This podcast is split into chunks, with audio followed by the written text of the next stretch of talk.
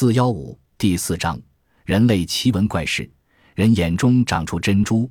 一九八零年十二月三日深夜，上海郊区一位三十六岁的民工沈某匆匆来到医院看急诊。沈某告诉医生说，因工作时不小心，左眼被碎砖片溅伤。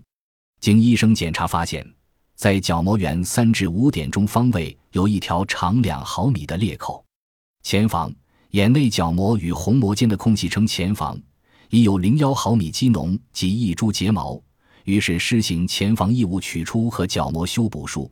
术后又经过一段时期抗感染治疗，直至十二月三十日出院。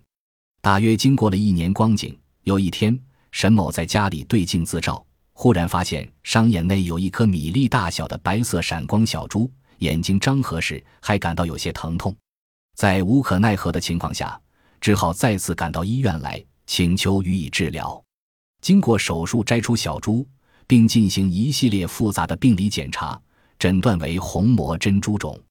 虹膜珍珠肿是外伤性植入性虹膜囊之一，在眼科临床极为罕见，无论在国内或国外都是寥寥可数的。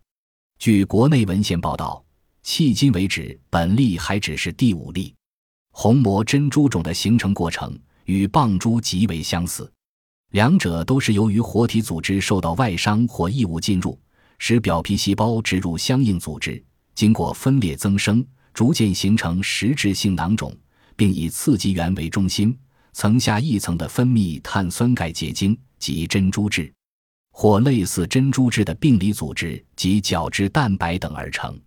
虹膜珍珠肿与棒珠同样浑圆，而有良好的反光性能，稍受微光照射。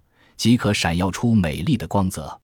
由于红膜珍珠种是稀见珍品，眼科学家对它的珍惜远胜于真正的明珠。